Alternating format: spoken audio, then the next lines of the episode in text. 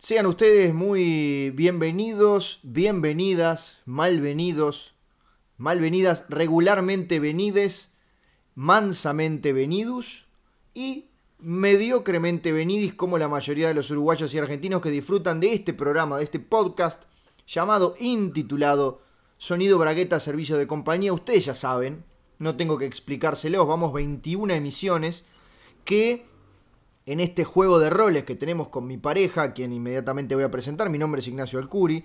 Bueno, a mí me toca hacer las veces del el Abbott de su costelo, el tipo serio, el conductor en realidad, y dejar que él, el payasito violento, grite, patalee, llore, haga sus macacadas. Y bueno, yo cada tanto lo traigo de nuevo a la tierra, así que lo que voy a decir es, y previendo y previniendo que ustedes puedan encontrarse con un ser sanguinario y con un humor cruel, voy a decir muy buenas noches, muy buenos días, muy buenas tardes, querido Gustavo Sala.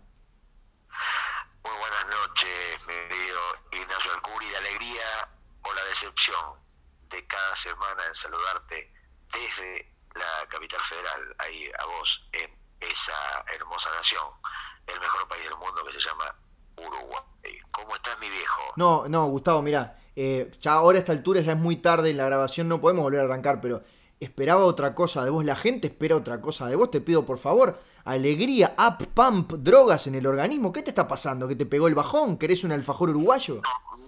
Está proponiendo que yo sea una especie de remake de Raúl Portal con ese tipo de eh, dinámica de hop, hop, hop y esa pelotudez permanente de la excitación casi erótica, ¿no? De la alegría eh, a flor de piel. En este caso te digo, mm, estoy quizás eh, un poco más contenido, con una sobriedad un poco más parca, porque me encuentro en este momento en un bodegón, en un restaurante, podríamos decir, con un colega amigo, DJ Camba, que se encuentra garabateando a mi lado. Nos hemos comido, o comido, mejor dicho, unas suculentas comidas, ¿no? que es lo que uno suele comer. ¿Qué otra cosa puedes comer sino comida?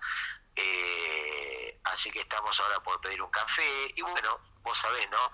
Que eh, tampoco eh, hay que estar a los gritos y llamar la atención de la gente de las mesas vecinas. Pero yo no puedo creer, me, me trajeron a un, a un, Gustavo Sala adulto, a un Gustavo Sala responsable, un Gustavo Sala que cena en un bodegón, esto es una vergüenza. bueno, Nacho, esto es así. no sé si bodegón es la... Bueno, yo no lo estoy viendo, fue lo que dijiste vos no estoy diciendo que no sé si viste que hay, hay una nomenclatura, eh, bar, café, restaurante, etcétera, que hay como límites, alcances para que una cosa sea una o la otra. Sí. Tengo una pregunta para hacerte al respecto. Te, te puedo contestar hasta 70. No, no, no. Sería demasiado. Hay una pregunta fundamental que separa a los bares de los restaurantes y sinceramente no sé de qué lado queda el bodegón, pero supongo que del lado del restaurante. Y la, la pregunta es muy sencilla, Gustavo. ¿Las mesas tienen manteles?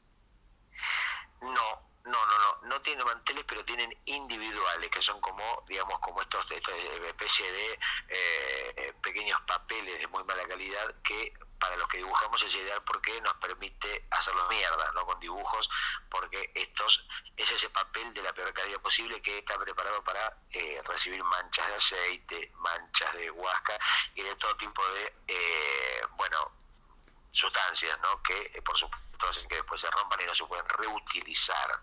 Sí, Gustavo, tengo una, una, una cosa, una revelación para hacerte en este momento. Me duele muchísimo, pero como amigo, además de marido, soy tu amigo y te lo tengo que decir pero sí. quiero que estés preparado. ¿Estás sentado todavía? Estoy sentado con el culo bien predispuesto. Bien. ¿Estás en un bar? Sí. Si no hay mantel, estás en un bar. Ay, repetime porque justo pasó una manada de bueyes y no te escuché. Bien, lo voy a decir lentamente y proyectando la voz. Sí. Estás sí. en un bar. Bueno, te dije que era un bodegón, pero mmm, si vos querés que sea un bar, es un bar.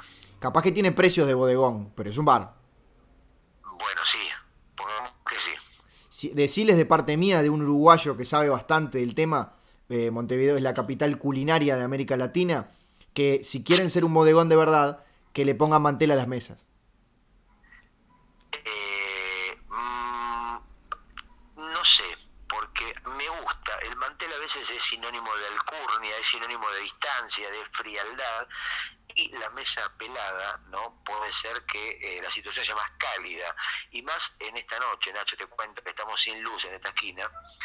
Y ¿Cómo sin luz? Este, por una vela en la mesa, ¿no? Lo que genera una especie de situación casi homoerótica con mi compañero. Ahora, no, eh, quiero hacerte la pregunta de rigor. ¿Es, ¿Es el ambiente que le quiso poner el dueño del bodegón o les cortaron la luz? No, no, no, es un corte de luz porque me es un bodegón que no cumple con los pagos. Pero mm, de hecho yo he estado muy encajetado con comer un helado de postre, pero el helado aparentemente, vos sabés que si no hay luz, las heladeras, el helado es una especie de baba de mierda, que es una especie de líquido chorreado como una especie de acabada de canguro, así que finalmente no lo pedí. Estoy considerando la posibilidad de un flan con dulce, aunque comí de una forma un poco violenta, ya sería como una especie de orgía en mi estómago y quizás termine en una guardia y no sé si eso es lo que quiero. Yo me estoy imaginando, eh, utilizando justamente la imaginación, que es una de, mis pocas características eh, malas, el resto son muy lamentables, eh, esa heladera con el equivalente argentino y feo del alfajor helado con Aprole echándose a perder y un Gustavo Sala que se le cae una lágrima lentamente por la mejilla mientras se da cuenta sin verlo incluso todos esos, esos símil alfajor helado con Aprole que se están echando a perder por completo y nadie lo va a disfrutar. Sí, te digo así de verdad, cuando le pregunté, confirme con nuestra querida eh, camarera eh, Moza, le dije, Mozart. la pregunta es obvia, pero obviamente no hay luz, el helado está derretido. Ella me mira y la respuesta fue con sus ojos. Obviamente, idiota, Imbécil. me dijo con la mirada. Y dije, y yo la verdad que sentí una especie de decepción, como una especie de situación de algo que se va, de partida, ¿no? Esos helados inocentes que no van a tener ninguna posibilidad de sobrevivir, ¿no? Porque cuando la luz vuelva y esa, esas latas de helado maravilloso vuelvan a tener cierta solidez, va a quedar echado a perder, convertido en una especie de aborto, ¿no? de, de, zombie, de, mucosa espantosa que no va a tener ninguna posibilidad de ser comida, ni siquiera por mí, que como cualquier tipo de basura, ¿no? Imagínate de qué te estoy hablando, Nacho. Imagino perfectamente y en esta especie de entrevista a un tipo con la voz muy parecida a Gustavo Sala, pero evidentemente emasculado, eh, que se ha olvidado de gritar, que se ha olvidado de, vivir, que se ha olvidado de ser feliz, me gustaría saber, este facsímil de Gustavo Sala, cómo es el, em, cómo se trabaja, cómo se vive, cómo se cómo se da propina, cómo se deja propina en la vecina orilla. Hay un porcentaje, cuánto depende del, sí. Me parece que el tema de la propina, Nacho, es eh, universal, ¿no? Me parece que hay una especie de ley no escrita, o quizás sí escrita, que habla de un 10%. Eh, esto creo que es en Argentina, en Uruguay y en cualquier país del mundo, ¿no? Que sobre lo que uno consume deja el 10%, ¿no? Sobre eh, mm, del mozo. Lo que sí se dice a veces es que, sobre todo la gente más miserable, ¿no? Que dice, ay, no, no nos atendió tan bien, no le dejemos, ¿no? Que, o hace un juicio de la calidad de la atención de la persona que así lo ha hecho para que eso determine eh, el porcentaje de la propina en cuestión. Lo que, vos, ¿Cuál es tu parámetro uruguayo para determinar propinas, Nacho? No, no. otra dinámica ustedes? Acá también es el 10%, pero creo que en algún país del primer mundo es el 15%. No, pero el que, Mm, vos decís que cuanto más eh, alto en el ranking está un país, mayor es eh, el porcentaje de la propina. Tal vez. Y los mozos, por supuesto. En un, país serio sería, por ejemplo, eh, un 500% sobre el total, o sea, mucho más la propina que lo que uno paga. Comes un plato de sorrentinos y dejas 7 mil dólares de propina. Claramente, porque además eh, en, un, en un país serio, industrializado, pujante, se consigue la materia prima por precios muchísimo más bajos, entonces el plato es realmente barato y lo, lo que se destaca es el servicio. Lo que yo quiero hacer, Nacho, necesito un café. Sé que vos no tomás café y eso me parece una muy mala noticia porque no puedo tener la, posibilidad de tomar un café contigo, tomar un mate. Me parece que sos de esa clase de personas que detestan las bebidas calientes, ¿no? Que tiene miedo a quemarse. ¿no? Alguna vez hemos escuchado la frase, el que se quema con una leche llora, o con una vaca, y vos seguramente te has quemado con un café o te has quemado con un mate de chico, y eso hace que hoy, que tenés más de 30 años y apenas menos de 40, no quieras tomar una leche o un café porque te hace acordar de cuando sufriste una violación o cuando se te quemó el culo con café. Varias cosas, Gustavo. La primera es que si tuviera miedo a quemarme no... Sí. Oh, ¿Perdón? Te llamo por acá. Tenemos un pedido para hacerte.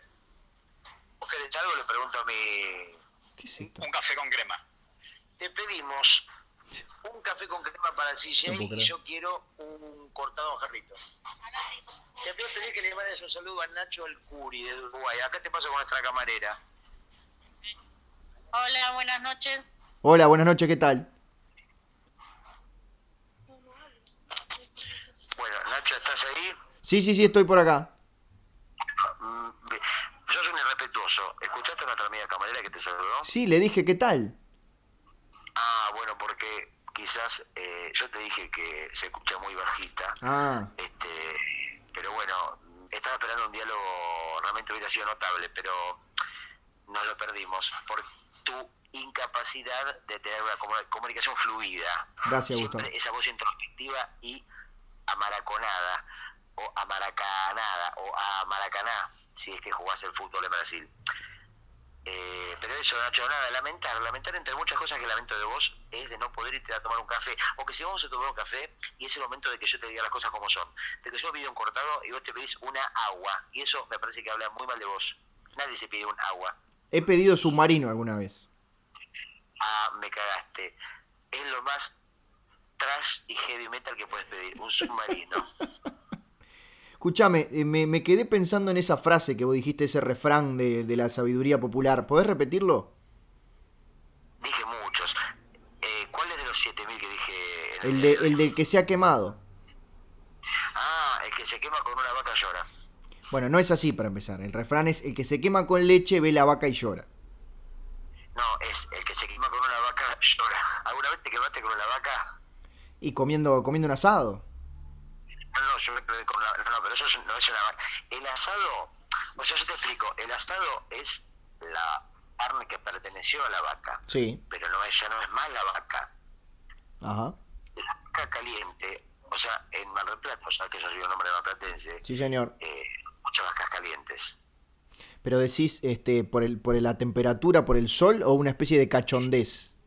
No, no, no, la vaca es una, una yegua que está siempre caliente, está siempre alzada. Por eso se le llenan las, la tetas de leche. Ay, Dios mío. Qué spam. Hay animales, mira, en el ranking de animales eh, que están siempre calientes, con ganas de garchar, primero del mundo está la vaca. Y tienen, adquieren una temperatura, una vaca caliente está más o menos en este momento eh, calculado en los 7000 grados. Es, es, muchísimo. Casi como el huracán Irma Roy, que está asolando Miami Vice. No, yo lo... Johnson y más adentro, que están ahí volando adentro del huracán Irma Roy. Yo te iba a decir que, esa, que ese refrán me hace acordar muchísimo al, al título de mi próximo libro. ¿Cómo se llama el, tu próximo libro? Mirá cómo aprovechás para vender miserablemente tu obra. No, y ni siquiera lo puedo vender porque no está, va a estar en noviembre recién. Aparte vos sabés que por más que haga fuerza, los libros, Nacho, no se venden. Ya lo sé, lo tengo clarísimo. Si llames eh, Jorge Luis Borges o Paul Auster, no vendés. Y vos te llamás Ignacio Alcuri, tuviste la mala suerte de no llamarte Paul Auster ni Borges. Y eso que intenté firmando algunos ejemplares de Parto de Nagas como Paul Auster. Es verdad, Nacho, y te propongo esto. Sí. Vos que sos un autor de los que menos vende en Uruguay y en el mundo, ¿no? Yo creo que en un ranking mundial de autores menos vendidos, vos estarías entre los primeros dos. Sin duda. Por ejemplo, si vos sacas tu próximo libro, que ahora me vas a decir cómo se llamaría, y le pones una falsa tapa, que diga, por ejemplo, La Torre Oscura, lo nuevo de Stephen King. Y adentro viene tu, tu, tu garcha casi siempre. y compra, ¿entendés? Dice, uy, lo nuevo Stephen King, obviamente, ¿quién se puede resistir a esa tentación? Lo compra y cuando abre se quiere cortar los huevos porque hay un libro de, de, Alcuri. Pero como ya lo, yo, lo compró, no lo puede devolver. ¿Qué te parece? Me encanta la idea, se lo voy a proponer en la editorial. Yo creo que la editorial festejaría esa idea. No, pero lo que podría pasar es que alguien empiece a, a leer los textos tuyos y confíe que efectivamente se tratan de Stephen King y dice y piense, mira cómo cambia, cómo cambió, ¿no? Eh, gracias, llegó el, cortadito. Muy bien. Eh, mira cómo cambia, ¿no? Eh, la, incluso hasta los lugares geográficos. Y por ahí sea una buena manera de, engañando a la gente, de de pronto meterle, colarle tu, tu literatura triste y lamentable. Claro, mirá el acento uruguayo de Stephen King, qué bien que le sale. Mirá qué raro Stephen King hablando de Parque Rodó, de Pepe Mujica y, de los abortos en las esquinas gratuitos. Me eh, no, pero y además lo mejor de todo es que la editorial ya tiene los derechos de la Torre Oscura, así que ni siquiera no se puede hacer un juicio a sí misma. Por supuesto. Aparte, mira, una vez lo dijo Juan Carlos Calabró, no hay publicidad mala. Lo importante es que hablen, ¿entendés? Sí, señor. O sea, lo, triste no es que digan, los libros de Alcuri son una cagada. No. Lo importante es que no lo digan. O sea, que cuando uno habla mal de vos, lo tenés que agradecer, mucho. Porque estamos pensando en vos, los que hablamos mal de vos. Yo me paso agradeciéndoles. Como la yo sí hago silencio porque no te escuché. No, porque que... Te ignoro, que es lo mismo. Claro, sí, que me paso agradeciéndoles porque me pasa muy seguido. Ah, y bueno, hay que ser, hay que ser agradecido en la vida. O si estás enfermo, agradecida. Ay, Dios mío. ¿Querés disfrutar de tu café mientras te cuento cómo se llama el libro? Mira, con una mano tengo el. Le estoy poniendo el corante. Mientras contanos cómo se llama tu libro que saldrá en noviembre. Exacto.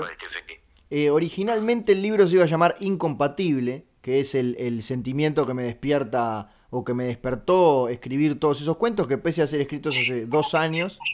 ¿Qué? de Nos para uno de sus álbumes. Podría ser, sí. Pero bueno, e, ese título se me ocurrió hace dos años, después las circunstancias cambiaron y después volvieron a ser las mismas, así que en este momento me siento muy incompatible, pero un, un ex editor, a quien le tenemos que mandar un gran saludo, eh, nuestro amigo L'Oreal, se le ocurrió rescatar un tweet que está dentro del libro y transformarlo en el título. A ver, espero que sea gracioso, bueno y ocurrente, porque tanto preámbulo para una pelotudez sería bastante decepcionante. Te escuchamos. El, el libro se llama La novia de Johnny Storm ve la vaca y llora. Me causó gracia. Gracias, Gustavo debo decir que es buenísimo. Estaba esperando un título muy triste, como por ejemplo, Esto no es una papa, que es uno de los, tus peores títulos posibles. Pero este creo que está muy bueno. Bien. Porque es desafiante y es anticomercial. Y augura un libro que por supuesto no va a vender nada, ya del título. Por supuesto. Y bueno, en este momento se está corrigiendo, se está diseñando la tapa, todo, y para que en el mes de noviembre esté en las bateas de todas las librerías y no salga de ahí. Ahora, ¿cómo, son, ¿cómo aprovechas este espacio de reflexión, de eh, análisis político, de mm, contracultura, para vender impunemente tus libros, Nacho? La verdad que tenía otro, otra idea de tu, de tu fisonomía. Viviste engañado, Gustavo. Y sí, yo cuando mm, veo engañado me quemo con una vaca y lloro. Gustavo, eh, te voy a hacer una pregunta que no te va a poner en compromiso porque nadie más está escuchando mi voz en este momento en el bodegón. Decime, por favor. Estábamos hablando de la propina y previendo que se acerca peligrosamente el fin de esa velada, y nunca mejor dicho lo de velada porque se están alumbrando con una vela. Sí, exactamente, y estamos con el cafecito, así Exacto. que me la cuenta en minutos nada más. Más allá de que como persona eh, eh, católica, apostólica, romana que lo eres, bautizado y todo, seguramente dejes el 10%, como propina, te diría que del 1 al 10 evaluaras el servicio de la muchacha que salió al aire y como solamente vas a decir un número, ella no va a saber que estás hablando de ella. Eh, no, no te tengo problema en hacerlo porque me, me, parece una, una gran eh, moza. De hecho, es un lugar al que venimos con, con la barra de amigotes aquí del barrio San Cristóbal, en la capital federal en Buenos Aires. Así que le pondría un 8. Mira, voy a ser genoso, le voy a poner un 8 a la calidad de la atención. Eh, ¿Sabes lo que te propongo, Nacho? Hablando ¿Qué? de cuentas, de adiciones, de bares, que me digas formas diferentes de llamarle a la adición a la cuenta. Hay una que me gusta mucho que es la dolorosa. ¿Viste? Pedimos la dolorosa, ¿no? Que tiene nombre de rancho de Bonanza. Sí. O frases como, eh, ¿qué rompimos? Y cosas así. En Uruguay, por ejemplo, ¿de qué manera se le dice a la cuenta? Em, ¿Me traes la cuenta? Bueno, pero yo te propongo que vos me digas, por ejemplo, a mí me gusta uno, uno que es la petiza discapacitada. Ah, ese, ese lo usan mucho en Buenos Aires. En Buenos Aires vos pedís una petiza discapacitada y te traen... Eh, si, el tema es que si no conoce ese refrán, te traen una petiza discapacitada. Claro, y después en un momento muy incómodo. No, cuenta. Ah, bueno, no sabía porque no está tan extendido. O si no, eh, el peruano con epilepsia también. Claro, acá se usa mucho pedir la blusa de tu hermana. La blusa de tu hermana Sí. y, y Y se lo pueden tomar a mal. Mira, la conocía. ¿Cómo me gusta conocer términos idiotas nuevos? Sí, Porque sí, sí. uno tiene su conocimiento estúpido. Y por eso eh, con, con, el, con la mano, cuando en realidad está muy lejos el mozo, haces como el contorno, dibujás el contorno de una blusa. Qué difícil hacer contornos de blusas con la mano. Lo difícil, imagino, es que el mozo entienda que estás haciendo el contorno de una blusa y no de una remera o de una campera o de otra prenda de vestir, porque digamos que con la mano uno mucha eh, definición no puede tener, ¿no? Claro, sobre- si vos sos un buen eh, dibujante con, Sobre todo porque cuando haces el contorno de una remera, por lo general es que querés pagar con débito. Y si haces ¿Ah, el. sí? Claro, y si haces el contorno de una pollera, es que le pedís un taxi, porque te querés ir ya. Mira vos, vos eh, viste que hay este fenómeno, hablando de contornos y de dibujar en el aire, de por ejemplo los air guitars, ¿no? que son Sí. los que hacen o que a tocar la guitarra con los dedos, con la mano en el aire, como una guitarra invisible. Y hay los air drummers, hay los, hay un montón de cosas que son de aire. ¿Vos cuál es lo mejor que, qué es lo mejor que haces en el aire? Querido Nacho Alcuri. No, yo hago, yo escribo en el aire. No, pero vos escribís en el aire porque vivís en un planeta que no existe, Vi- vivís en una fantasía, negás la realidad. Yo me refiero en cosas reales. Baja, baja a tierra, no te hagas el Peter Pan. No, Peter Pan pero- Era negro y se llamaba Michael Jackson. Pero Y está muerto. yo te digo en serio, a mí me pasó algo muy terrible hace unos meses. Es que escribí media novela, pero en realidad estaba haciendo air writing y no escribí nada. Pero estabas haciendo air writing de forma involuntaria. O sea, yo... O estabas en el aire y estabas tratando de imaginar que eso se estaba imprimiendo. Vos viste que lo- los- Los capos del air guitar se copan por completo, se posesionan y es como si fueran Slash. Y bueno, sí. Y tal, yo me la creí. Sí, sí, sí. Yo empecé a escribir y me, y me copé y estuve varias, varias horas sin, sin levantar el, el lápiz de aire del papel de aire. Porque te decía, yo soy muy buen aire futbolista. Bueno, ¿ves? Ahí tenés. O sea, te digo, vos sin pelota Sí, soy Kempes. qué Y bueno. con pelota no soy nadie. Vos fíjate lo que separa un hombre talentoso de un mediocre. Una pelota. Por ejemplo, ¿cuántas veces podés dominar la air pelota? No, no, no, no. Soy imbatible. ¿Nunca se te cae? Eh, practico mucho, meto muchos goles. Pero dominándola, haciendo jueguitos, como le dicen ustedes. Sí, hago... El otro día hice 200 jueguitos. Bien.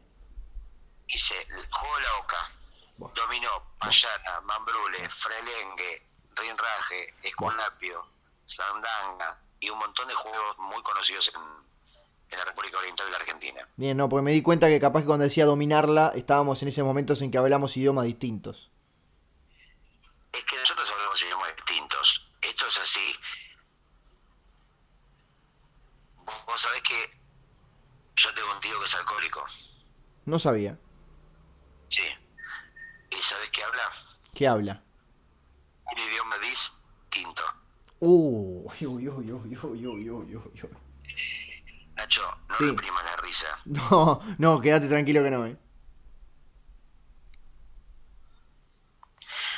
Y Ay, yo tengo un tío que es lomero, ¿En qué idioma habla? castellano. ¿Y? Le falta un tornillo. ¡Oh, pero es espantoso! Y tengo un tío que es albañil. ¿Sí? ¿Y qué le pasa? Le falta un ladrillo. No, no, no, no, no. No, no, no, no. Y, te- y tengo otro tío que es albañil. ¿Sabes qué escucha siempre? No, De cal. no. Y tengo otro tío que es titiritero. ¿Y qué escucha? No deja títere con cabeza. Y tengo un tío que es ¿Y qué le pasa? Eh, em, le agarran convulsiones. ¿Por qué? Es asmático a la chimenea. Eso es lo que le complica muchísimo su trabajo. Tenés que pensar el remate primero y después la profesión del tío Gustavo. Eso se llama tiranía. ¿A vos te gusta saltar al vacío sin red? Sí, sobre todo cuando como asado. Me gusta saltar al vacío. Ay. Por ejemplo, yo te digo, vos tenés un tío farmacéutico ¿y qué pasa con él? Y le falta una píldora para recibir- recibirse el médico.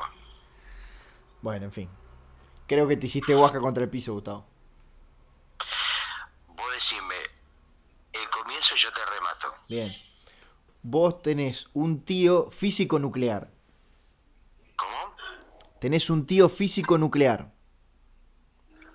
Físico nuclear Sí. y hace abdominales con átomos. ¿Eh? ¿Eh? ¿Lo qué? Nacho, Sí, no.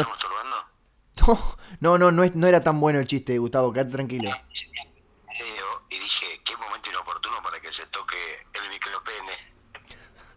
¿Sabes que no es así? ¿Sabes que no es así? No, no sé, Nacho, te que- quería ensuciar tu reputa. No, yo no, yo no quería ensuciar todo el piso del living, Gustavo. Viste que hay un tema de Arjona que habla de tener una reputa. Sí, que dice algo así como que tu reputación son las seis primeras letras de la palabra. Sí. Sí, sí, sí, sí. No necesita remate. Eh, tiene un carnet ¿De de qué? inimputabilidad. Claro. Él puede hacer cualquier cosa y no puede ir preso. A mí me gusta mucho en que está en el último disco de Arjona, que salió hace muy poquito, el tema sobre la mujer esa que se tira como un pedo pero le sale con materia y le termina arruinando toda la ropa. No puede haber escrito nada sobre ese tema porque Arjona habla de canciones de temas personales de la mujer como la grasa abdominal y... Y, Y la menstruación. Lo conoces el tema, por supuesto. ¿Eh? ¿Qué decís, Gustavo? Esto te voy a pedir la cuenta. Habla, Dale. Oyentes, Nacho, por favor. Muy bien, lo que... ¿Lo qué? Bueno, sí, Gustavo en este momento está pidiendo la cuenta, está haciendo la seña que consiste en elevar... Acá le digo a mi compañero. Bien, Vamos, dedicamos a nuestra a nuestra amiga camarera para pedirle la dolorosa muy bien. O la enana discapacitada. no cobrar. ¿Cuánto nos va a salir el chiste? ¿Tenés un cálculo más o menos de lo que les puede salir? Frondosamente. Decime, decime un cálculo antes que traigan la dolorosa, Gustavo. Y mi compañero se comió una milanesa, la napolitana con Uh, papas fritas. Uy, carísimo. Yo me comí dos gaseosas, porque las mastiqué. A mí las gaseosas me gusta comerlas con cuchillo y tenedor. Mi compañero se tomó una agua, no, una mirinda o una naranjada. Gustavo, iluminado con una vela puesto, puesta en una botella de Quilmes vacía. Gustavo, Parecemos H.P. Lovecraft y Julio Verne en el año 1814. Gustavo, Gustavo. Comiendo jabalíes a la luna. ¿Te puedo hacer una pregunta? ¿Puedes te pedimos la cuentita? Gracias. Acabo de pedir la cuenta. Sí, ¿Se escuchó? Vamos a ver. Sí, ¿te puedo, te puedo hacer una pregunta, Gustavo? Ya te conté lo que lo que consumimos. ¿Querés agregar un número? A ver, No, que vos lo arriesgues. Yo no, yo soy uruguayo. Ay. Ay. Que arriesgues vos el número, Gustavo, por favor. Nacho, ¿estás ahí? Sí, te estoy hablando, querido. No me estás escuchando. Nachito, ¿me escuchás? Ay, para que te llamo de nuevo. Ah, ¿me escu- ¿No me escuchás ahí? Estoy hablando al ladito. Ahora sí. Te decía que tú arriesgues un número porque sos argentino. Yo no, no tengo la, la pauta.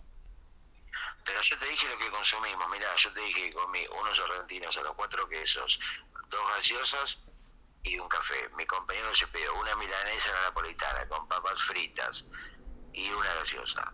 ¿Cuánto para vos es el total en pesos argentinos? Ya te digo, pará.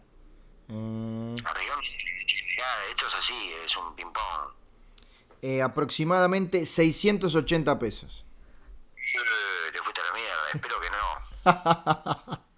espero que te equivoques por mucho, porque no soy un hombre acaudalado para pagar semejantes cifras Bien. eh, eh, como el presidente de Irlanda o de Grecia. Cifras. Exacto, el de Grecia. En el podcast pasado. Sí, señor, acá hay continuidad. ¿Eh? Que acá hay continuidad. Recordamos lo que pasó la semana anterior. Claro, exactamente. A ver, ahí viene, ahí viene. Ahí viene. No, le están cobrando a la mesa de al lado. Hay gente que con un solo chiste hizo carreras, o con tres ideas. ¿Qué gusto tiene la sal? Un kilo y dos pancitos, y, y ahí a Pepe. 70 años con tres chistes. Sí, señor. Nosotros algún día tendremos tres chistes entre los dos. Es que nosotros no somos de chiste, Nacho. Nosotros somos artistas conceptuales, del pensamiento, ¿no? De la acumulación de Basura. relato. Lo nuestro es el relato. Sí, No señor. es el chiste y la permanencia. Lo nuestro es la compañía y lo dice el nombre del programa. Lo nuestro es acompañarte una hora por semana para que pases de lo más bien. Así es, Nacho, es como bien vos lo decís. Lo que se me ocurre preguntarte es, hablando de arriesgar números, yo supongo que ahora desde que arrancamos esta comunicación intrínseca, deben haber pasado unos 36 minutos. ¿Qué tanto me acerqué a eso? 30 y Tanto. 33. Mira, ah, estamos bien, me gusta que apenas hayamos este, pasado la mitad de este envío, así salimos, porque tengo ganas de salir. El culo me pide salir. ¿A, Vino- ti- ¿A vos te habla tu culo, te pide cosas tu culo? Hace como unos murmullitos, como unos susurros, pero no he logrado entender qué es lo que me quiere decir. A ver, llegó la cuenta. A ver. Mi amigo CJ Cama te va a decir cuánto es. CJ, te dejo con Nacho Alcuri y los oyentes de Sonido Bragueta. Hola, ¿qué tal Nacho? ¿Qué tal? Un gusto. Hola. Hola, ¿qué tal? Decime qué es lo que dice la cuenta. ¿Cuánto gastaron? A ver, y finalmente un total de 500 pesos. Ah, muy bien. ¿Y vos cuánto dijiste? Yo he hecho 680. Ah, bueno, bueno, eh, fue más feliz el resultado entonces. La verdad que sí, te- eh, espero que sean muy felices, felices los cuatro. Eh, sí, sí, no, no, no me quedan dudas de eso. Pero sí, menos mal que fue 500 y no 680, porque si no Y- iba a estar complicado el, el egreso del establecimiento. Igual dejen 50 pesitos de propina. El 10%, Exactamente. Ah, bueno, bueno, bueno, nos vamos a ajustar a, a derecho gastronómico. Les pido por favor. Bueno, bueno, te mando un gran abrazo y bueno, un, un placer formar eh, parte accidental de este sonido braguet. El placer es todo tuyo. Muy bien, vos lo dijiste. Un gran abrazo. Otro. ¿Tenés 50?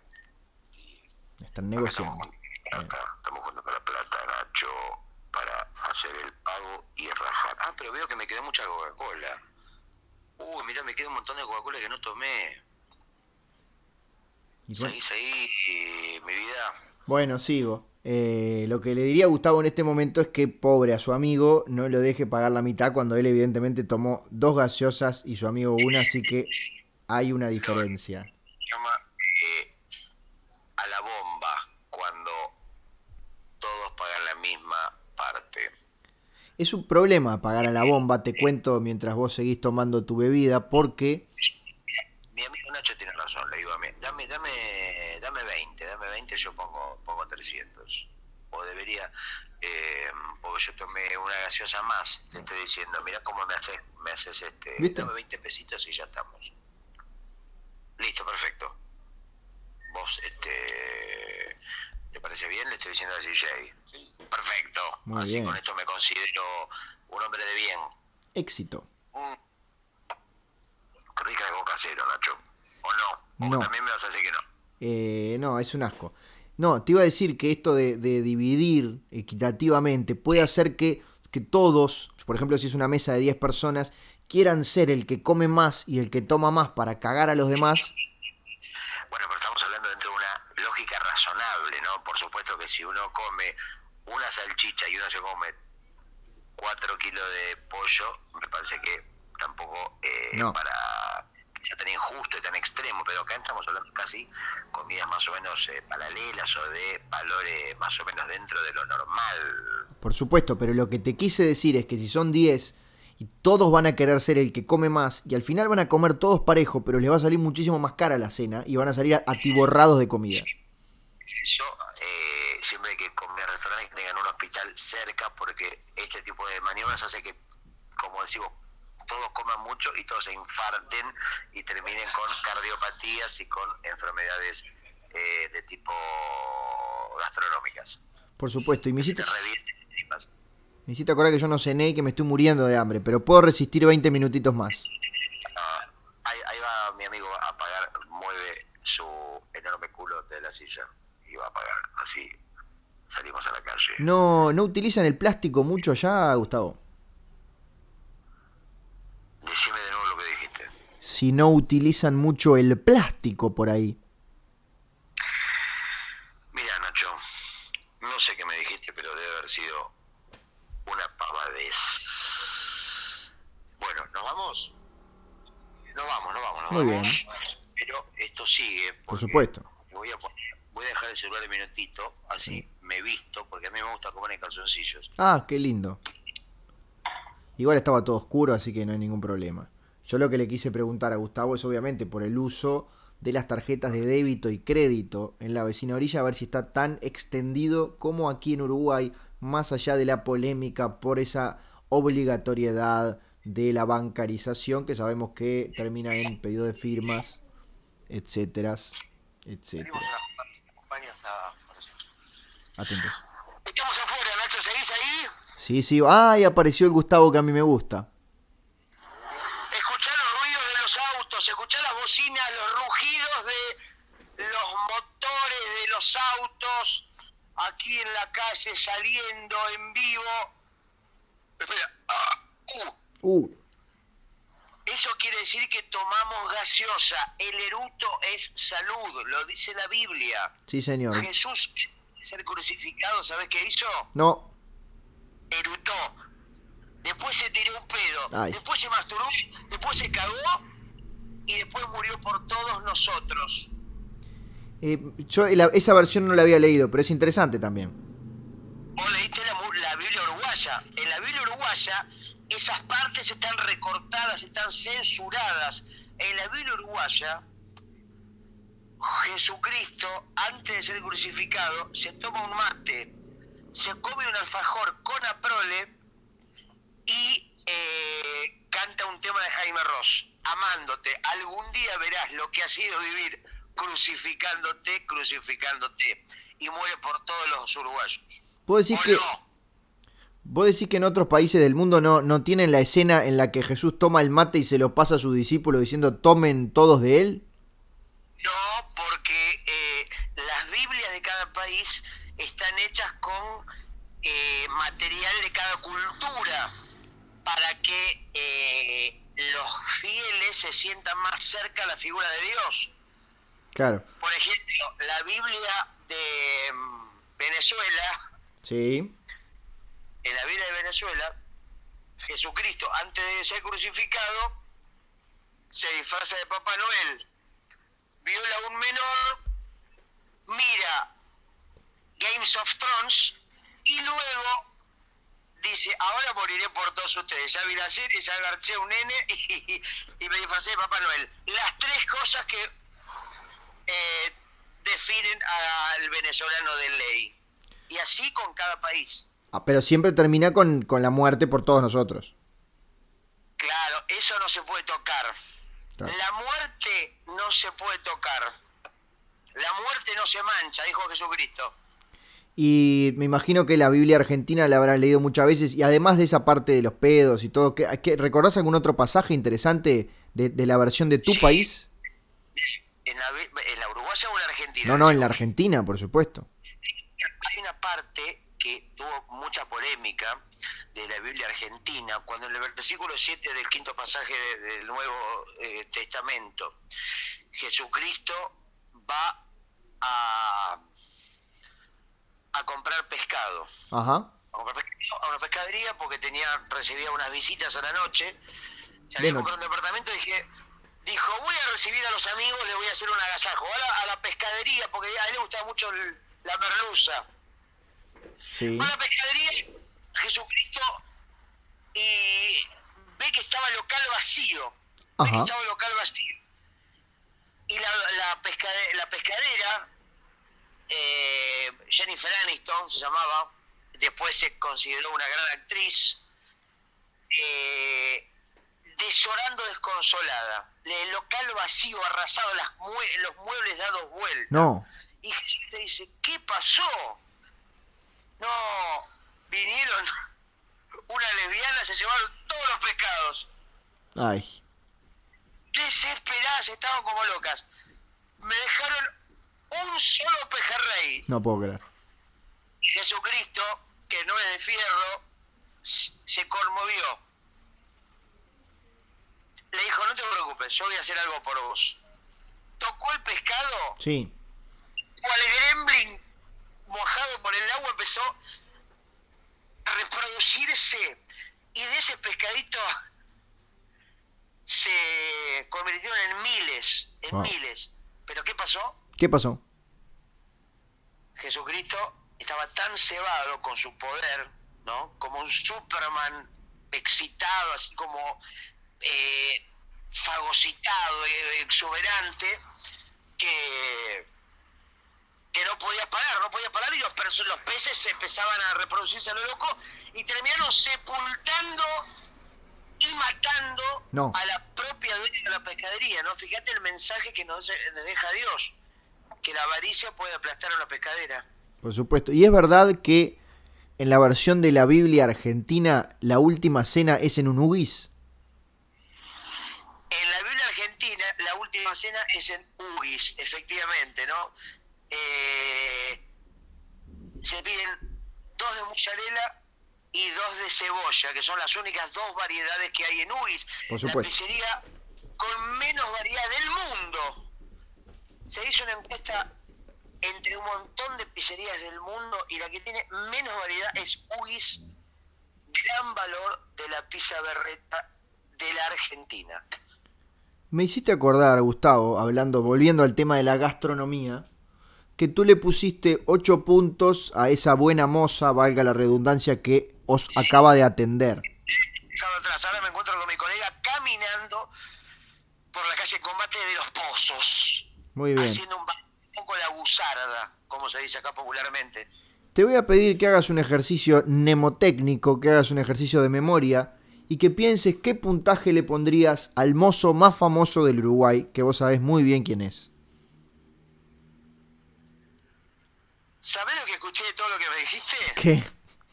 Nada. O Bueno. sea que te digo, sí, por supuesto, tenés toda la razón, aunque no puedo responderte nada porque no escuché nada, Nacho. Si querés, para no aburrir al oyente, hacemos un resumen muy breve, por favor. Síntesis total, te pido. Ponele puntaje al mozo más famoso de Montevideo. Estás hablando de Julio. Sí, señor. Julio, el emblema de el bar El Flores o Las Flores, ¿cómo sería? El, el nombre... O el simplemente el bar Flores. No, el nombre real es Las Flores, pero los que lo conocemos de verdad le decimos El Flores. Para el que no lo conoce, del bar situado en la calle Boulevard, Espa- Boulevard España y Blanes, Sí, señor. cuyo bar, digamos, o, o mejor dicho, cuyo mozo principal, podríamos decir, no sé si será ya encargado o mozo jefe.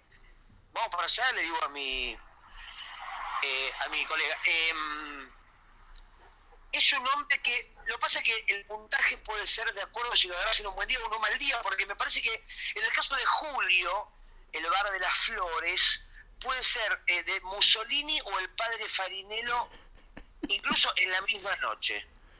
Bueno, ¿y el promedio cuál sería? Eh, cinco, Uh. porque está en de tabla. De ahí puede ir para el 10 o para el 0. Siempre está, es, es una especie de calificación movible, ¿de acuerdo? Porque es un hombre que te abraza y te da cariño o que te escupe y te maltrata en las mismas condiciones o eh, ante la misma situación. Bien, para mí es un, para mí es un 9, no hay dudas. ¿Está claro? ¿Nacho? Que para mí es un 9, Entonces para mí es un 10. siempre llevándome la contra. Yo no voy a ser menos que vos. ¿Vos en todo querés ser más que yo? ¿Eh? que a veces, a veces que te maltrate un mozo puede hacerte ver algunas cosas que uno no ve. Porque a veces la atención fácil es obviamente lo que uno espera, pero si a vos vas, por ejemplo, vas a eh, la pasiva, Sí. como me pasó una vez en Montevideo, vas a la pasiva, pedís un pancho y ni la moza te escupe, te escupe, Sí. me hizo pensar, ¿y sabés lo que le dije yo? ¿Qué? Gracias. ¿Por qué? ¿Y sabés lo que hizo ya? ¿Qué? Me escupió de nuevo. Bueno. Y ahí por qué, yo solamente te pedí un pancho. Y ella, ¿sabés lo que me dijo? ¿Sabés cómo se llama el hombre que me acaba de abandonar? No. Pancho. Claro. Y vos me lo venís a acá. Ese hijo de puta me dejó con las siete nenas embarazadas en la maceta. Vos decís que, que se había separado recién de Francisco. Ay. Es horrible eso que estás contando, Gustavo. Y yo le dije, pero yo qué culpa tengo Ninguna. que tu novio que te cagó en la vida se llame Pancho. Yo lo que quiero es un Pancho. Bueno, ya te lo traigo. ¿Y sabes a quién me trajo? ¿A quién, Gustavo? Al exnovio. No. ¿Y sabes lo que hicieron? No. Se pusieron a hacer el amor No. adelante mío. Se reconciliaron. Nudos. Y sí, es, por lo general es así. Usar condón. En un momento yo le quería sacar el pito y le dije, ¿por qué no te pones uno? Yo justo tenía un Prime Ay. que me había encontrado tirado. No. Lo levanté, lo guardé por si había alguna eventualidad. Y él me dijo, no te preocupes. Me dijo, LST. ¿Sabes lo que quiere decir? No tengo idea.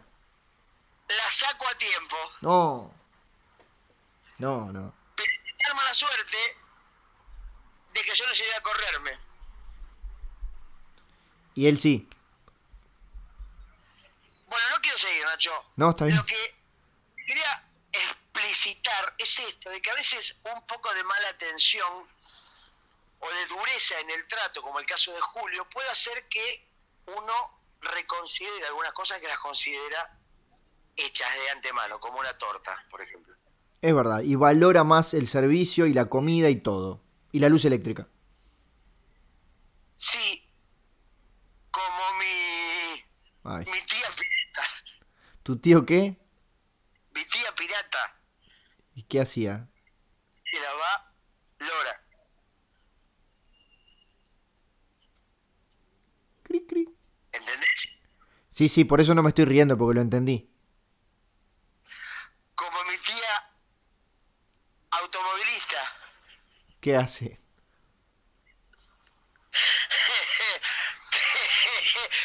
que come chocolate.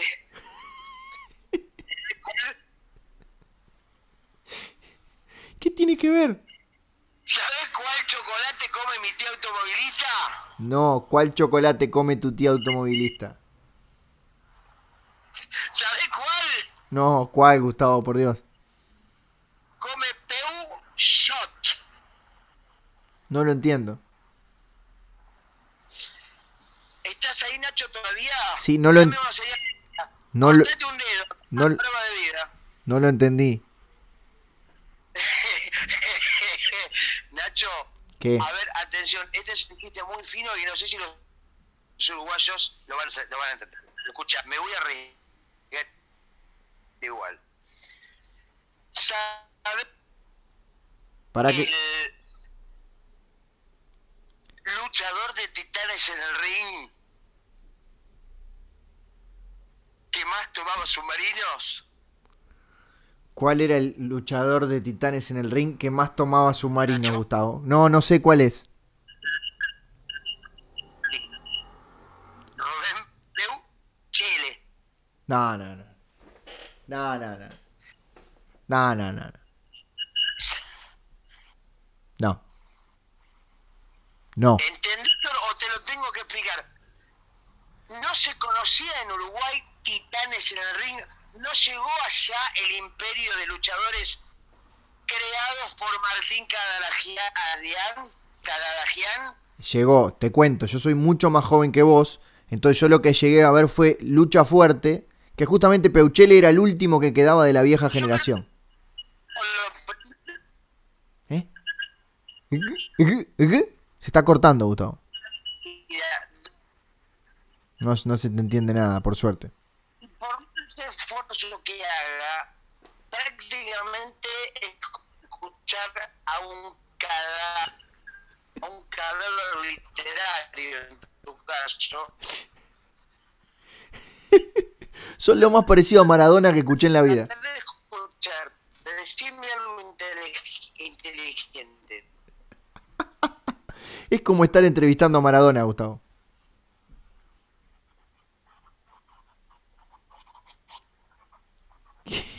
Salí de adentro del pozo, por favor. Te caíste en un pozo ciego. ¿seguís estando ahí o estoy no solo como Escuchame. Decime, por favor, si es que la comunicación está llegando mal o si es que estás hablando así. te escucho te escucho siento que estoy a la- como dicen en Uruguay de tú que tengas un buen día tú chico te dicen en Montevideo Es así. Ahora te... te dice que disfrute la cerveza chico tú Ahora, eso me gusta bien latinoamericanos ahora te escucho bien.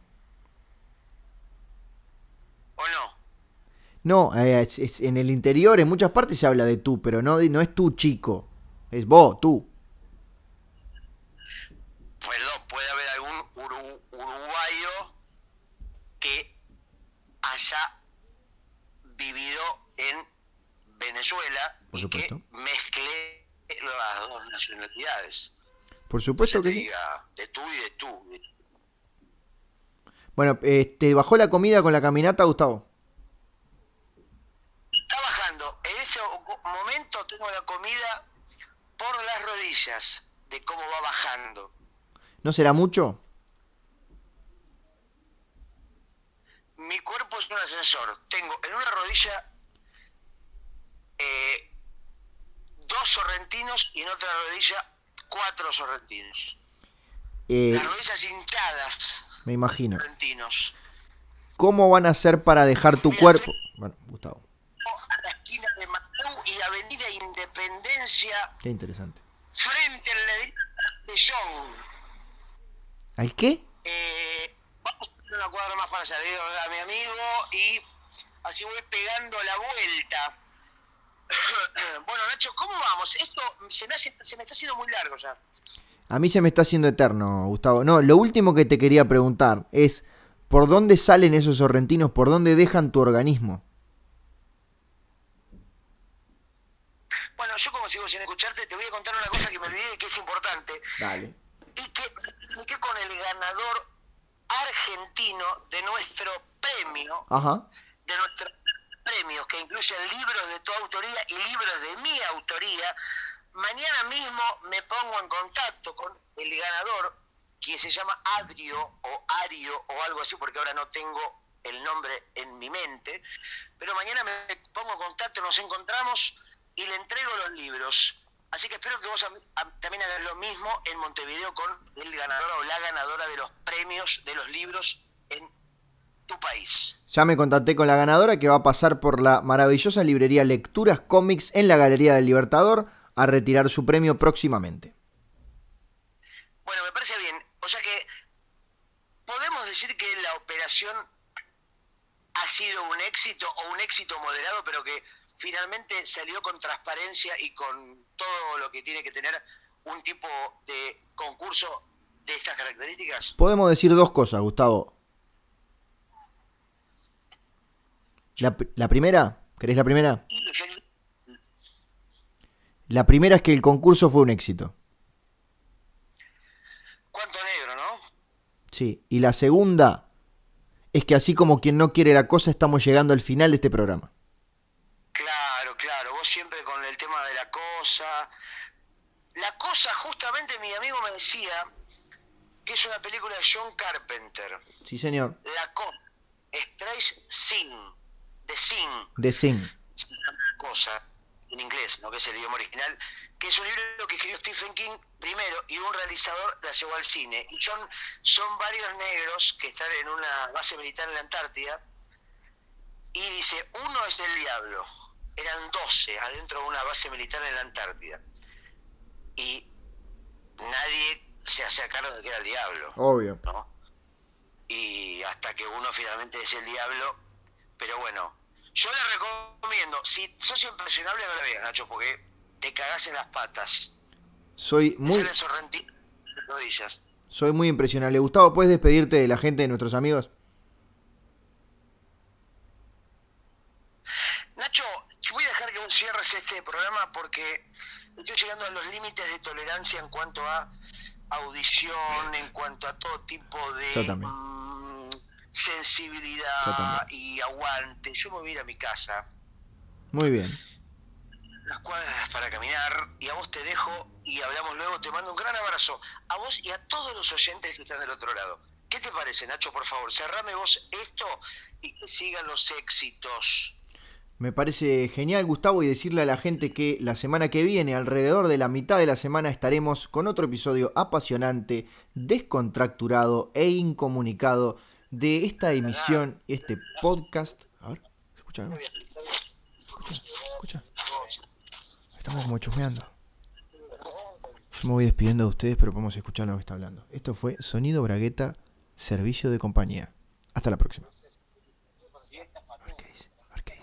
A ver qué dice, a ver qué dice. Mañana escucháis a ver qué pasa